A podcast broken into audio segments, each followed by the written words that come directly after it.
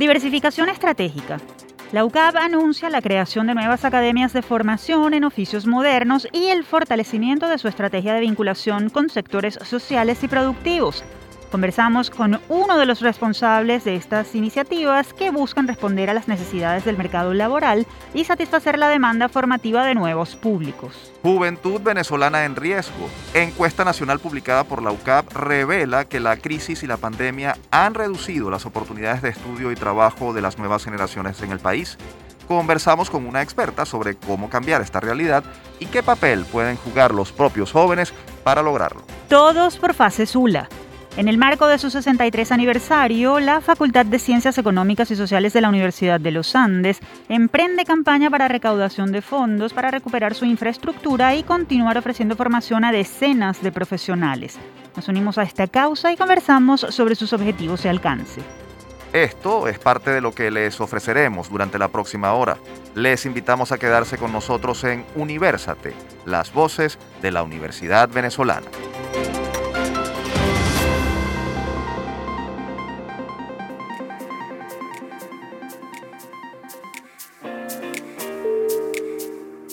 Les saludamos Tamara Sluznis y Efraín Castillo. Y les damos la bienvenida a nuestro programa Universate, transmitido a nivel nacional por Unión Radio. Este espacio es producido por Unión Radio Cultural y la Dirección General de Comunicación, Mercadeo y Promoción de la Universidad Católica Andrés Bello. En la jefatura de producción están Inmaculada Sebastiano y Carlos Javier Virgües. En la producción, José Ali Linares y Miguel Ángel Villamizar. Y en la dirección técnica están Fernando Camacho, Giancarlos Caraballo y Ricardi Carrera. Bienvenidos una vez más a Universate, las voces de la Universidad Venezolana. Nos complace estar con ustedes en este espacio plural y de encuentro para toda la comunidad universitaria del país. En esta edición venimos cargados de entrevistas que muestran los esfuerzos, aportes y desafíos de las instituciones de educación superior desde la perspectiva de las propuestas y acciones para el cambio que están saliendo de estas casas de formación y conocimiento.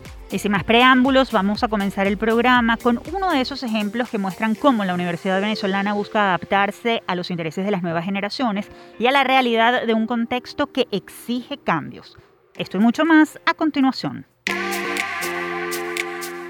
Desde el campus. El pasado 24 de octubre, la Universidad Católica Andrés Bello UCAP celebró 68 años de su fundación. Son casi siete décadas de servicio a Venezuela formando a profesionales competentes, generando conocimiento e investigaciones, aportando organizaciones sociales y empresas y acompañando a cientos de comunidades a través de la extensión social. El aniversario coincide con dos noticias importantes. La primera, la consolidación de la UCAP como la mejor universidad privada del país, una de las cuatro primeras a nivel nacional y la única de carácter privado de Venezuela entre las 100 mejores de América Latina. Esto, según el ranking QS 2022 de universidades de Latinoamérica, elaborado por la consultora británica Quacquarelli Simmons. La segunda noticia es que, según anunció el rector Francisco Virtuoso durante la elección inaugural del periodo académico 2021-2022, la universidad pondrá en funcionamiento en los próximos meses tres nuevas academias de formación en las áreas de costura y moda, gastronomía y deportes digitales, como parte de una estrategia de diversificación de su oferta académica, que también incluye cursos cortos en oficios modernos y manejo de tecnología, cátedras de formación en conjunto con empresas y aceleradoras de negocios para emprendedores. Precisamente para conversar sobre esta diversificación académica y el futuro de la UCAB y de la educación superior, hacemos contacto telefónico con Gustavo García. Él es industriólogo, doctor en ciencias sociales, vicerrector administrativo y secretario de Extensión Académica y Vinculación con las organizaciones de la UCAB. Profesor García, bienvenido nuevamente a nuestro programa. Muchas gracias a ustedes por la invitación. Profesor, Profesor, ha escuchado nuestra presentación. Comencemos por la noticia que dio el rector de la UCAP sobre la puesta en marcha de una academia de moda, una de gastronomía y una de deportes digitales. ¿Cómo funcionarán estas academias? ¿Qué tipo de titulación ofrecerán? ¿Y cuándo esperan que arranquen? ¿A quiénes esperan dirigirlas? Sí, bueno, me, gustaría comentarte en, primer lugar que, como muy bien lo han planteado en la introducción, esto tiene que ver directamente con un esfuerzo de, diversificación que forma parte de, las ambiciones en, el marco de los planes estratégicos de la, la universidad. Eh, es un, un, esfuerzo que atiende un poco la, la evolución y las nuevas demandas del mercado de trabajo y de los cambios en las expectativas de los jóvenes. Creo que las universidades necesitan eh, innovar permanentemente para poder seguir siendo un espacio de construcción de los planes de vida y un, y un canal de inserción al mercado de trabajo. las academias son una expresión de eso. Eh, llamamos academia a, eh, a un espacio que efectivamente requiere de un conjunto de equipos y una, y una distribución eh, especial para poder desarrollar planes de formación que desde luego implican el uso de alguna tecnología, eh, implican el uso de esos equipos especializados y, que la distribución eh, sea la adecuada. Entonces las academias son, al, al, final dependen directamente del, del Centro Internacional de Actualización Profesional de la Universidad, que está bajo el paraguas del Secretariado de Extensión, como ustedes muy bien mencionaban. Eh, hasta este momento están planteadas tres academias.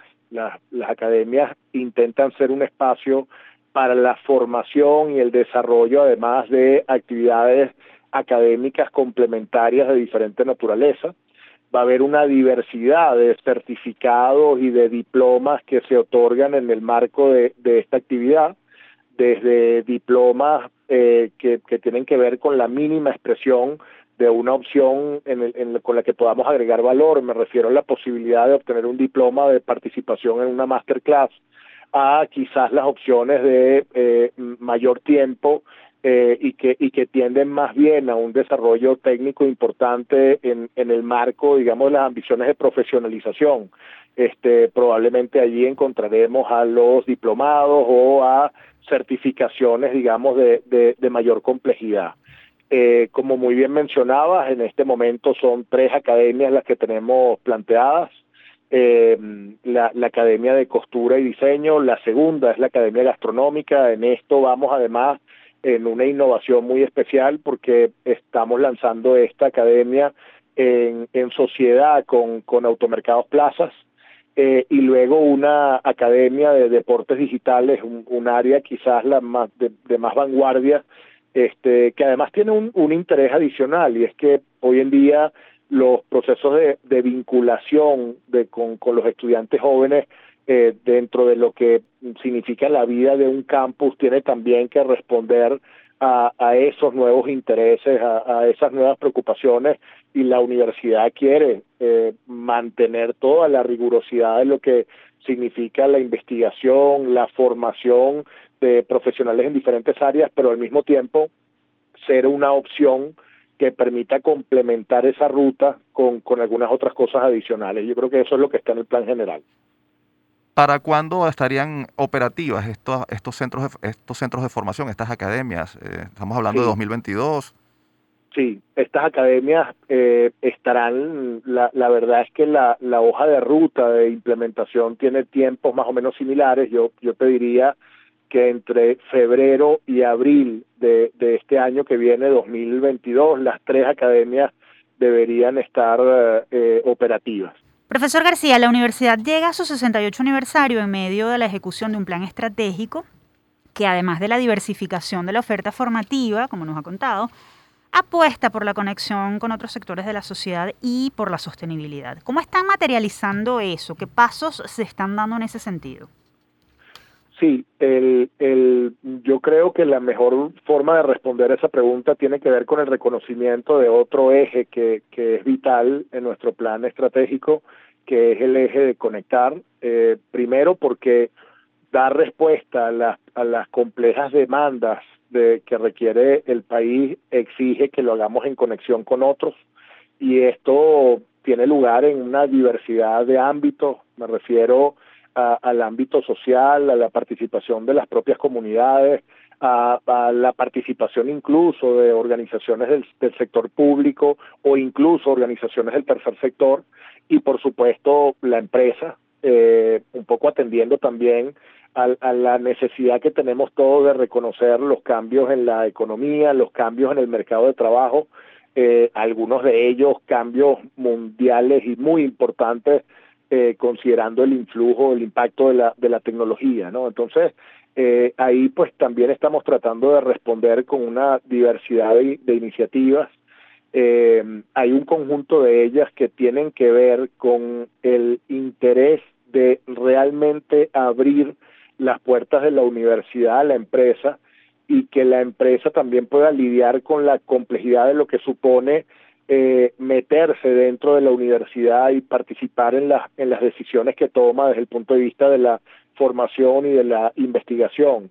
allí ya hay algunas expresiones de, de ello muy concretas. Eh, una de ellas, por ejemplo, son las cátedras empresariales, son, son cátedras de alta complejidad en términos de lo que implica su gestión eh, e implica una corresponsabilidad de un conjunto de empresas aliadas. Pero, pero es detrás de esa complejidad eh, que está la posibilidad de estructurar planes que realmente se, se adecúen a las exigencias actuales. Lo mismo puedo nombrar hablando del tercer sector en la sociedad venezolana y de su y de la importancia que tiene hoy eh, que tienen hoy incluso en los en los procesos de, de, propuesta de formulación de políticas públicas y de la entrega de, de servicios sociales esta creación de un centro para el tercer sector que pretende ser un portaaviones de, fortalecimiento de capacidades de, gestión, de incidencia de estas organizaciones. Entonces, eso por nombrar un par de proyectos de referencia. Profesor, la universidad, la academia es fundamentalmente generadora de, de conocimiento y casa de investigación. ¿Cómo, ¿Cómo se está haciendo para conciliar esa visión con la que apuesta por acercarse a nuevos públicos y formar para satisfacer las necesidades del mercado? ¿Cómo hacer y cómo está haciendo la UCA para que la institución no pierda su esencia como algunos podrían a lo mejor asomar o advertir? No, pues no, la, la, verdad es que no, el, el, la, la, pérdida de, de, la esencia de la universidad no, ni siquiera está de lejos eh, en riesgo, al, al contrario, si, sigue siendo el mismo norte o el horizonte de, de calidad académica en la formación, la investigación, la extensión, siguen siendo los procesos vitales este, se trata más bien de permanentemente innovar, cuestionar la pertinencia, este, en términos de lo que demanda la sociedad, que también demanda el mercado, que demandan los diferentes usuarios este, eh, eh, en los diferentes, digamos, espacios del propio quehacer universitario. Eh, fíjate, por ejemplo, que la universidad hoy más que nunca eh, intenta hacer una investigación pertinente y, que aporte al, país. Ejemplos claros de eso es en COVID o la reciente encuesta de juventud o algunos otros estudios que se hacen particularmente en el área de economía.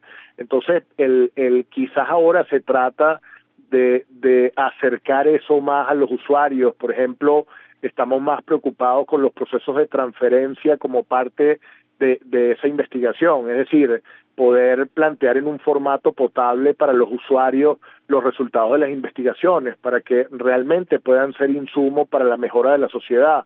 Eh, eh, lo mismo ocurre con estas opciones de formación, abrir un espacio al fortalecimiento y la diversificación de la extensión académica no significa para nada desvirtuar las, las otras formas eh, más convencionales, tradicionales de formación en pregrado y en posgrado eh, eh, yo, yo creo que la clave está en que hoy necesariamente las universidades tienen que ofrecer más, eh, no necesariamente sustituir lo que, lo que venían ofreciendo. Pero así lo está demandando la, la sociedad en general. Yo, yo creo que la clave hoy de cualquier organización y de una universidad también es, es la innovación y nosotros lo que estamos tratando de hacer es poner a la innovación en, el primer lugar de las competencias institucionales necesarias para hacer frente a, los retos actuales.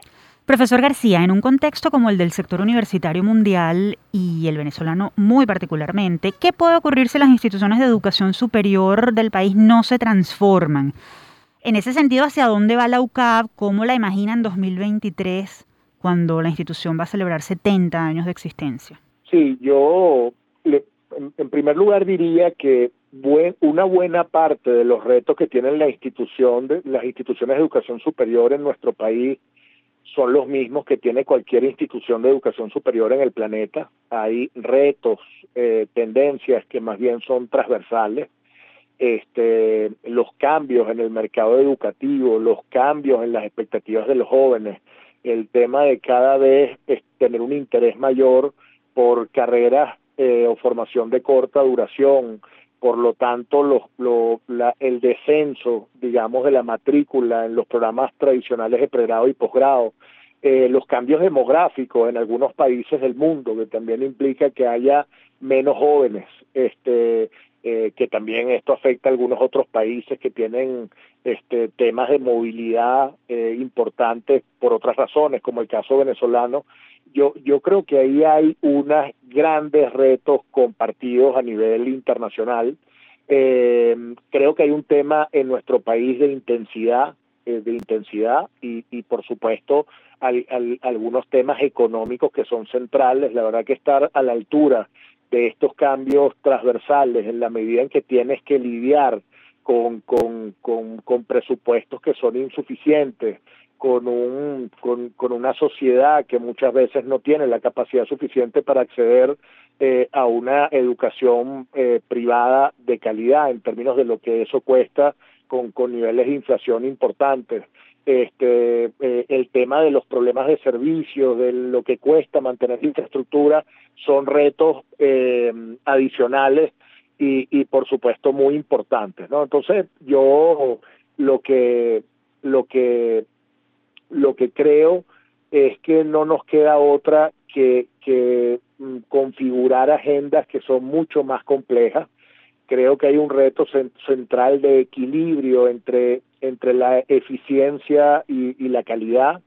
Este, eh, creo que es importante no renunciar a una mirada de largo plazo. Eh, eh, que eh, creo que, que incluso tenemos que hacer una labor pedagógica con los propios usuarios para que aprendan a valorar lo que implica la educación y, y lo que implica sostener una, una institución, ya sea pública o, o privada, con una oferta que para nada puede ser gratuita. Eh, creo que tenemos que aprender todos a valorar esas cosas. ¿Dónde veo yo a la UCAP el año que viene o, o dentro de dos años? Me, me, encantaría pensarlo en el horizonte de nuestro plan estratégico que está planteado hasta el año 2023.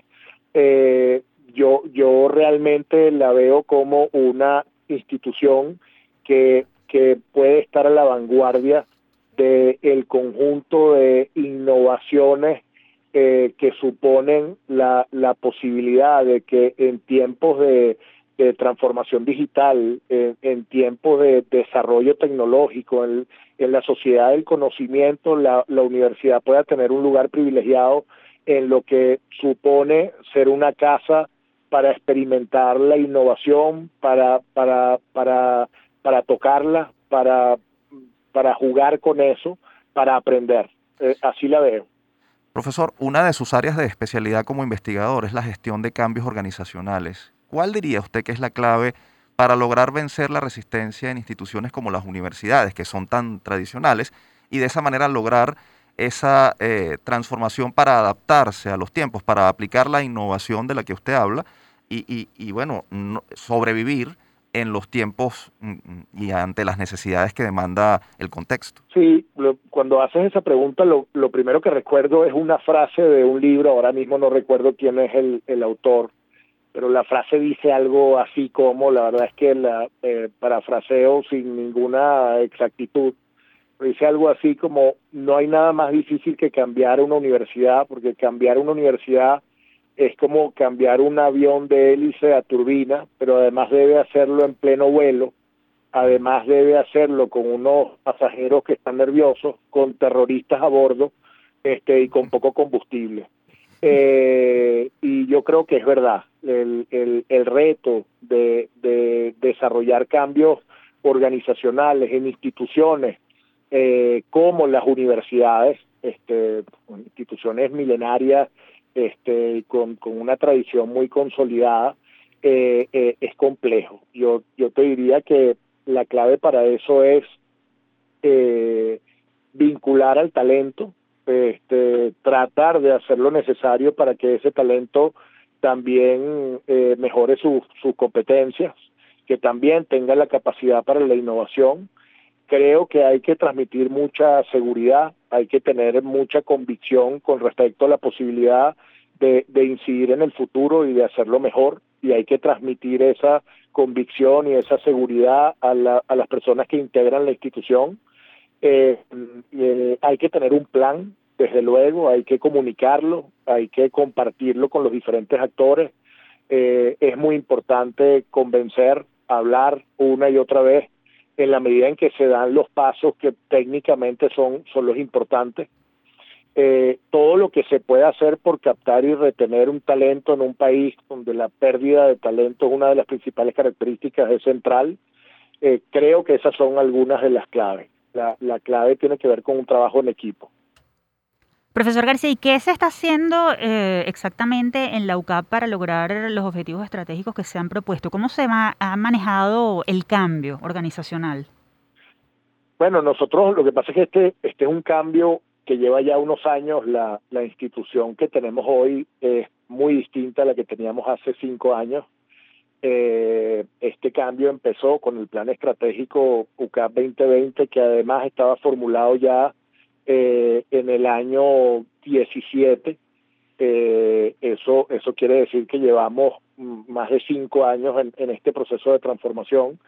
Yo, yo creo que han, han sido cinco años justamente siguiendo la, la receta que les compartía, de, de hacer un diagnóstico a fondo de, de las capacidades institucionales, tener claro dónde hay que mejorar, tener claro los cambios del contexto y la manera que nos impacta, tener claro las tendencias en el sector de educación superior, eh, poder formular un plan adecuado, este, convocar a la gente a que participe en ese plan, al mismo tiempo gestionarlo con mucha convicción, este, con seguridad, este, tener, tener entonces la brújula clara y, y confiar, transmitir confianza.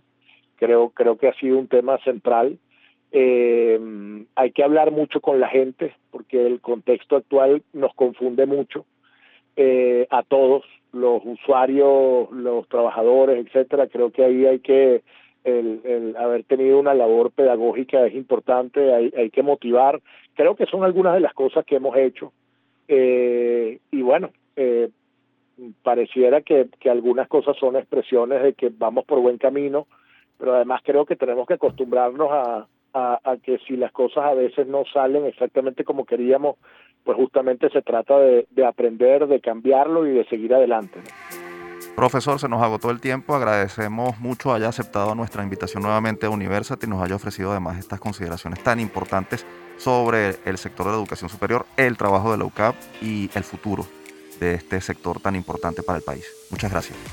Yo les agradezco más bien a ustedes eh, y además pues eh, eh, felicito mucho por ese programa que, también constituye una innovación importante eh, que, implica dar un paso adelante, estar en la vanguardia de lo que de, lo, de lo que en materia comunicacional exige hoy, nos exige hoy a todos pensar en la, en la universidad venezolana, en la universidad del mundo y poder transmitir eh, eh, lo que ello significa para que todos aprendamos a valorarlo. Ahora les agradezco a ustedes, de modo que muchas gracias. Ustedes escuchaban al profesor Gustavo García, él es vicerrector administrativo y secretario de Extensión Académica y Vinculación con las Organizaciones de la UCAP. Recuerden que si desean conocer la oferta académica de la Universidad Católica Andrés Bello, pueden ingresar a ucap.edu.be o seguir la cuenta arroba en la UCAP en redes sociales. Con esto hacemos una pausa. Al regreso seguimos con más de nuestra revista radial universitaria de los fines de semana. Somos Universal.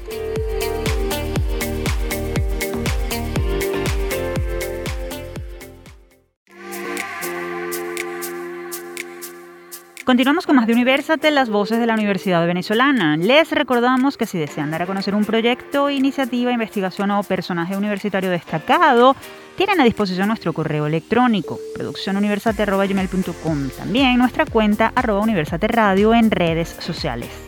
Y en esta parte del programa hablaremos sobre una investigación recientemente publicada por el Instituto de Investigaciones Económicas y Sociales de la UCAP que revela la situación actual de los jóvenes venezolanos y su perspectiva sobre distintos problemas del país.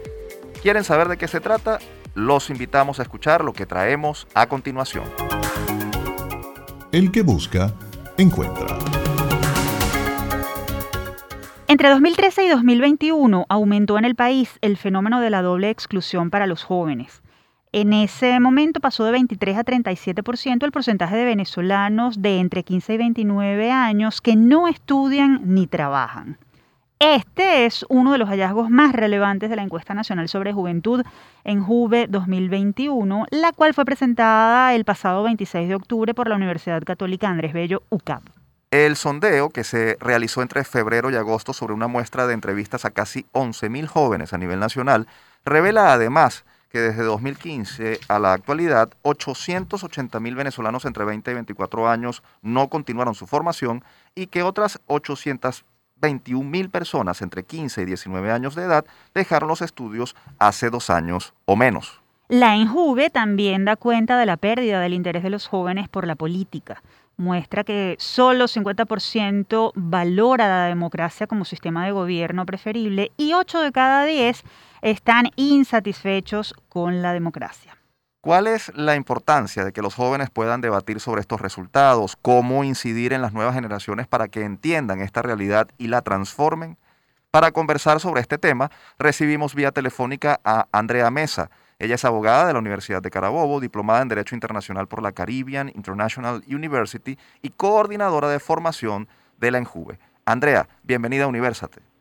Muchísimas gracias por la invitación. Este es uno, un espacio para, para compartir lo que estamos haciendo en Juve más allá de la encuesta.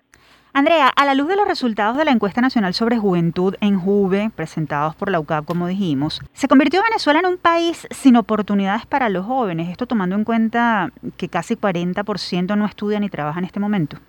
Bueno, la verdad es que yo creo que eh, más allá de un país sin oportunidades, es que los jóvenes saben que las oportunidades se las tienen que conseguir ellos.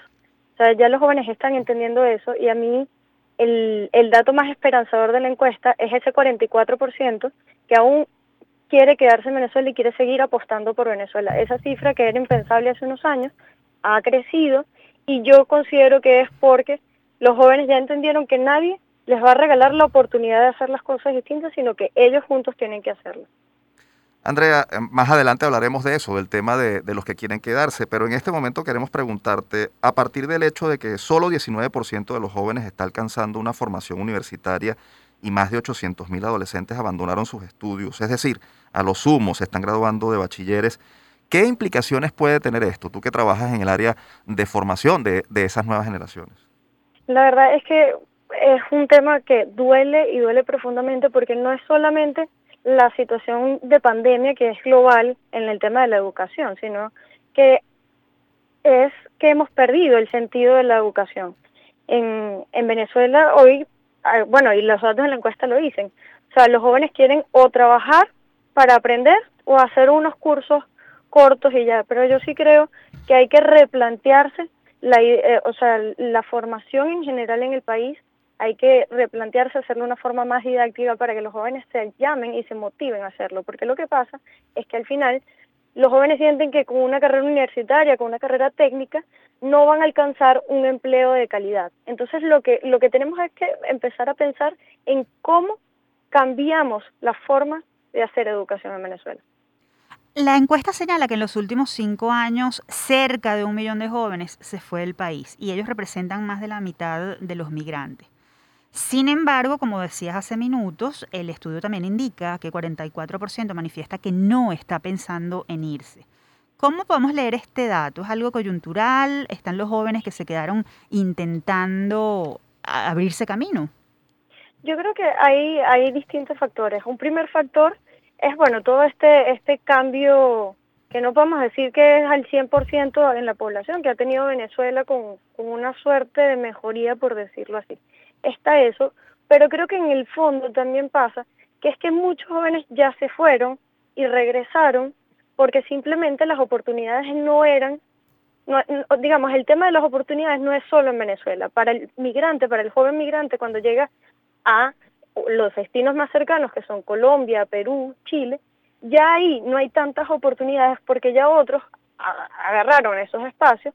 Y en Venezuela también está pasando el hecho de que con tanta migración, obviamente hay espacios laborales que también se han abierto y que bueno, son espacios donde uno diría, yo jamás hubiese podido trabajar ahí si no hubiese sido porque no hay gente para llegar a este puesto, porque necesito experiencia.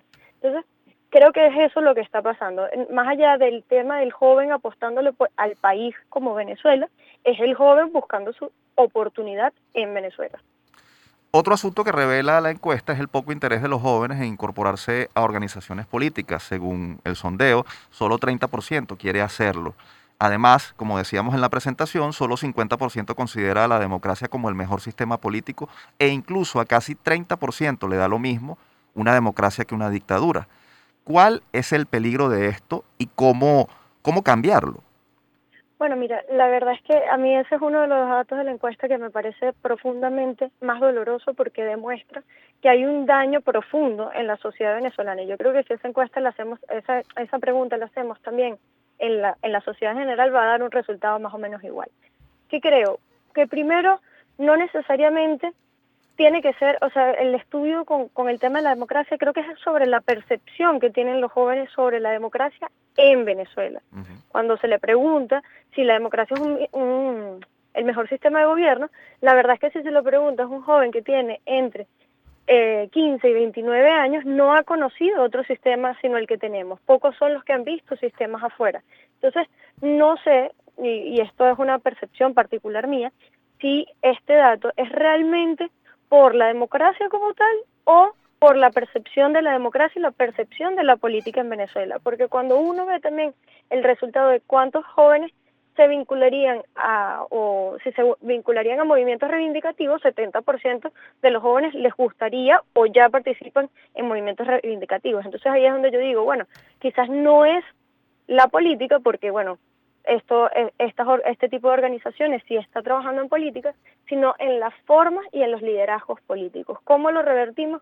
Bueno, yo creo que primero, y por eso en Juve eh, quiso ser más que una encuesta, es formar a la gente para enseñarles que la política es y debe ser mejor, que la democracia más allá de un sistema de gobierno es un conjunto de valores que permiten el desarrollo de las sociedades y en segundo lugar yo sí creo que tiene que haber un, una reflexión profunda de parte del liderazgo político del país para que estos datos no solo sean unos datos, sino que construyamos entre los liderazgos una opción distinta para que los jóvenes también puedan sentirse motivados a la participación. Andrea, eres coordinadora de formación de jóvenes para dar a conocer la Enjuve. ¿Cuál crees que debe ser la estrategia para incidir en las nuevas generaciones de manera que se conviertan en actores de, la transformación de la compleja realidad que muestra la encuesta? ¿Qué se está haciendo desde la UCAB en ese sentido? Bueno, eh, hace a principios de octubre hicimos un primer encuentro con organizaciones que ya incidían en jóvenes en Venezuela, en distintos sectores de la sociedad, partidos políticos, universidades, ONG, movimientos religiosos, para con ellos precisamente construir esa, una estrategia, una estrategia clara de cómo hablarle a la juventud. Y esa macroestrategia llegó a lo que a mí me parece que es como nuestros primeros tres pasos, que es el sanar, porque creo que hay, aquí, aquí hay a un proceso de pedir disculpas a la, digamos, los que, los que sí estamos más vinculados a la política, pedir disculpas a los que no están y sanar y ayudarnos a sanar entre nosotros. Segundo, transformar la sociedad enseñarles, como les decía, a los jóvenes que la política es y debe ser mejor y que la democracia es más allá que un sistema de gobierno y sobre todo que aunque los jóvenes no se sientan motivados a participar de la política, la política siempre va a estar y les va a afectar a ellos. Una de las cosas que decíamos eh, cuando estábamos generando la estrategia es que tenemos que hacer de la política una política llena de valores, de ética, de responsabilidad, o sea, de ir más allá de pensar en el cuadrito que yo tengo como, como joven o como persona y pensar en la sociedad en conjunto.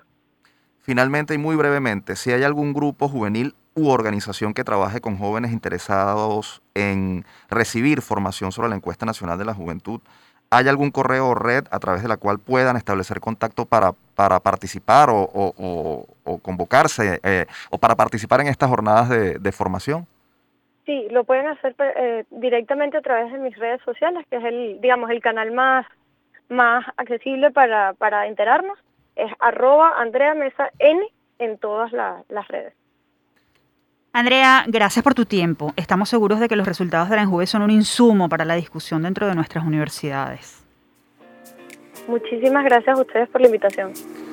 Conversábamos con Andrea Mesa, ella es abogada y coordinadora de formación de la ENJUVE. Recuerden, los resultados de la ENJUVE 2021 están disponibles en el portal ucap.edu.be.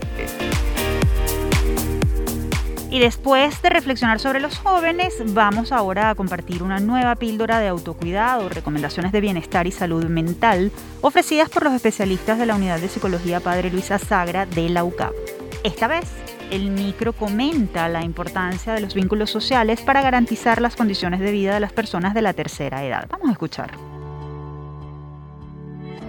Sabemos que estamos en tiempos difíciles, por eso te traemos las píldoras de autocuidado unos micros elaborados y narrados por especialistas de la Unidad de Psicología Padre Luis Azagra de la Universidad Católica Andrés Bello, con el objetivo de brindarte información actualizada sobre formas de potenciar tu bienestar y hacer frente a las dificultades. Los vínculos sociales con amigos, familiares e incluso vecinos son parte esencial de lo que significa ser humano. Las relaciones con los demás son de extrema importancia para nuestro bienestar emocional y mental, e incluso más aún en la etapa de la tercera edad. Se ha demostrado que los adultos mayores que frecuentan más a sus amigos y conocidos, así como aquellos que mantienen relaciones cercanas con familiares, tienden a vivir vidas más largas y saludables. Sin embargo, en esta etapa de la vida también suelen perderse ciertos espacios de la cotidianidad que favorecen la interacción con otros, por lo que se hace más difícil sostener los vínculos. Así que es común que muchos adultos mayores tiendan a aislarse, lo que se ha acentuado a raíz de las medidas de cuarentena. De esta forma, es importante tanto para los adultos mayores como para sus familiares, cuidadores y personas cercanas mantener dentro de lo posible el contacto constante. Este contacto no tiene que ser demasiado largo o complejo, lo más importante es la frecuencia. Con una llamada telefónica ocasional o una conversación breve en el pasillo puede bastar para prevenir el aislamiento y las consecuencias que éste puede traer, tales como el decaimiento emocional o el deterioro neurocognitivo. Mantente atento a nuestras próximas píldoras de autocuidado. Y si necesitas ayuda o alguna orientación, estamos a tu orden en la unidad de psicología Padre Luis Azagra de la. Nos puedes contactar a través de upla.clinica.gmail.com. Te esperamos en una próxima píldora.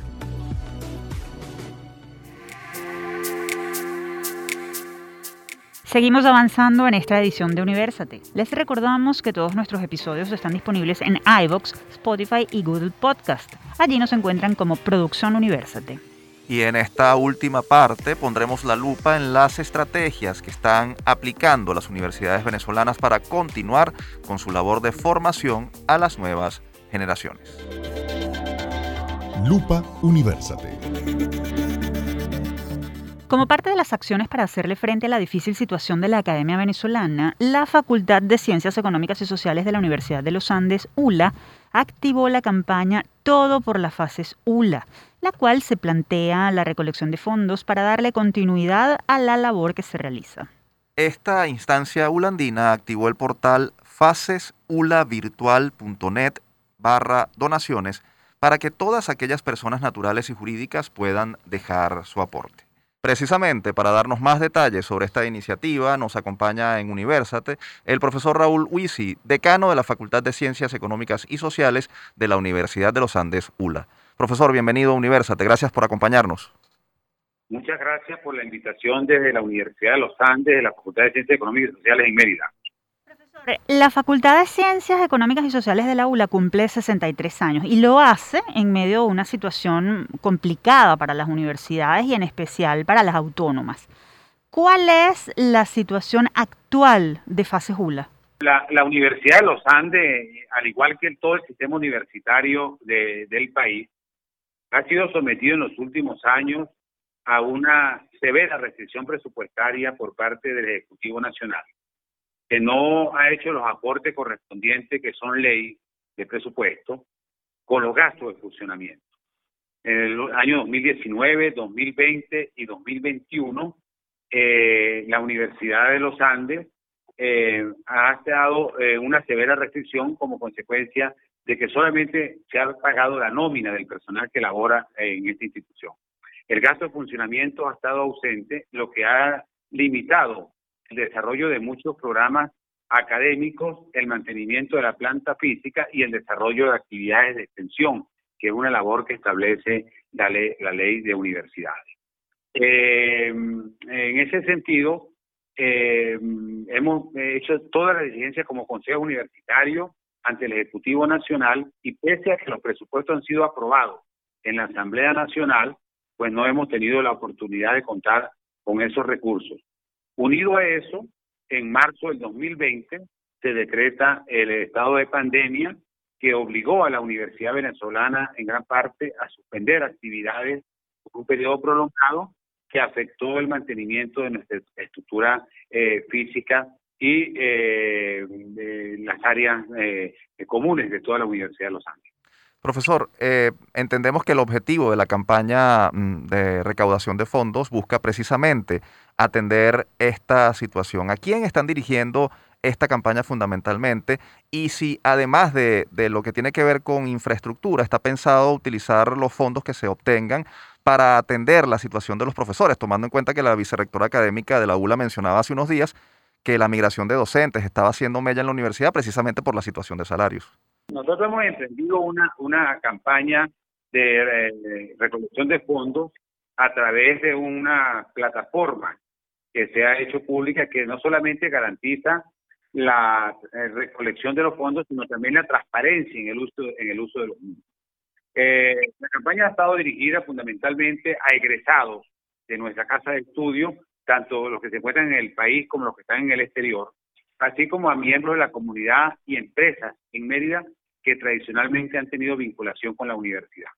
Eh, esta campaña, eh, en la primera etapa, ha estado dirigida fundamentalmente en, dos, en dos direcciones. La primera de ellas es la recolección de fondos para la recuperación de la infraestructura física de nuestra universidad. Nosotros tenemos cinco edificios y un área verde eh, que es uno de los mejores parques de la Universidad de los Andes, eh, que se llama, eh, un proyecto que se llamó Fase Sustentable. Y en segundo lugar, para fortalecer la plataforma tecnológica, porque desde octubre del 2020 nosotros hemos emprendido unos periodos académicos especiales online, donde hemos atendido la prosecución de los estudiantes en los programas de posgrado de las cinco carreras que damos en la facultad economía, administración, contaduría, eh, estadística y gestión de la gastronomía, que son las cinco carreras que nosotros damos en nuestra facultad.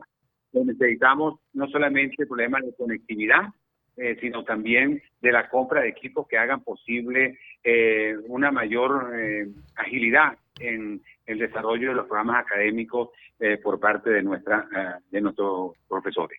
Hemos mm, venido mm, eh, coordinando estas actividades, pero esa deficiencia eh, pensamos cumplir parcialmente con parte de los fondos que podamos recolectar en, con este programa que, eh, hemos denominado Todo por las Fases 1. Profesor, No, hemos contemplado, recursos para pago de personal porque apenas tenemos un mes en que la plataforma se hizo pública estamos empezando a recoger los primeros fondos, pero prácticamente son con este propósito de mm, mantener nuestra educación online, donde nos hemos destacado dentro de la Universidad de los Andes como una de las facultades más dinámicas en el desarrollo de la educación presencial. Profesor, más allá de esta campaña, ¿están diseñando estrategias de autosostenibilidad en el tiempo? ¿Puede mencionarnos, en todo caso, algunas de las acciones que pueden ayudarlos a vencer o a reducir la dependencia del Estado? Bueno, ciertamente la, campaña intenta eh, recolectar fondos que en todo caso siempre van a ser insuficientes. Fíjense que aquí hay dos cosas importantes que señalar. En primer lugar, la, la, remuneración del trabajador universitario pues no puede ser suplida por la vía completa de donaciones. Eh, esa es una responsabilidad del Estado y esa responsabilidad del Estado este, no, la, ha hecho eh, efectiva. Eh, y en segundo lugar, el mantenimiento de todo lo que es la infraestructura la Universidad de Los Ángeles tiene paralizado desde hace tres años prácticamente el sistema de transporte, el sistema de comedor, y obviamente no pensamos darle respuesta a todos los problemas que, que, se tienen. Sencillamente es abrir unos espacios nuevos donde la universidad, no solamente de sus egresados, sino empresas merideñas que puedan, o nacional, que puedan tener la posibilidad de eh, establecer convenios de cooperación bien sea en la formación de su personal o bien sea en el desarrollo de programas académicos específicos diseñados para las empresas en, los requerimientos que puedan tener. Finalmente, profesor Wisi, su mensaje a la comunidad universitaria y por favor recuerde a los interesados en donar e incorporarse a esta campaña cómo pueden hacerlo, en qué página, red social pueden obtener más información. Hay un enlace, eh, de, un enlace eh, en la cuenta de Corpo ULA de la Universidad de los Andes y en la cuenta de Instagram están también todas nuestras coordenadas sobre la, eh, la forma de que se pueden hacer la donación. Arroba Decafaces ULA, repito, arroba Decafaces ULA es nuestra página de Instagram y allí se encuentran los enlaces para los cuales puedan hacer las donaciones que se pueden hacer en bolívares a través de un banco nacional, a través de transferencias bancarias en dólares o a través de PayPal. Profesor Wisi, para nosotros fue un gusto haberlo recibido en Universate. La verdad es que esperamos que puedan captar los fondos necesarios para continuar con esa labor de formar a las próximas generaciones y seguir dejando a la ULA en los primeros lugares de la excelencia académica en Venezuela. Muchas gracias a ustedes por eh, habernos tomado en cuenta y habernos dado esta oportunidad a través de su prestigioso programa y de eh, difundir esta campaña importante que estamos haciendo desde la fase de la Universidad de Los Andes. Buenos días. Muchísimas gracias. Escuchábamos al profesor Raúl Huisi, decano de la Facultad de Ciencias Económicas y Sociales de la Universidad de Los Andes. Recuerden que si desean colaborar, pueden hacerlo ingresando a la cuenta de Instagram arroba decafasesula. Ha llegado el final de esta edición de Universate, pero antes de despedirnos vamos a compartir con ustedes nuestra acostumbrada frase de la semana. A los jóvenes venezolanos les digo que sean investigadores de todo y en este momento yo creo que deben pensar más todavía y sentirse más responsables por nuestro futuro no es que se van a sentir obligados, sino que sientan un compromiso con su país. Cuando la persona, cuando el joven siente un compromiso con el país, se hace más creador, porque está en continua búsqueda cuando trabaja en lo que busca y encuentra. Las palabras fueron dichas por Lía Bermúdez, escultora, promotora cultural y profesora universitaria, caraqueña de nacimiento pero maracucha de corazón. Bermúdez es considerada una de las más importantes exponentes de las artes plásticas del siglo XX venezolano. Docente durante más de dos décadas de la Universidad del Zulia, esta casa de estudios la declaró profesora emérita y le otorgó un doctorado honoris causa por su destacada trayectoria y aportes. Lía Bermúdez falleció el pasado 22 de octubre a los 91 años.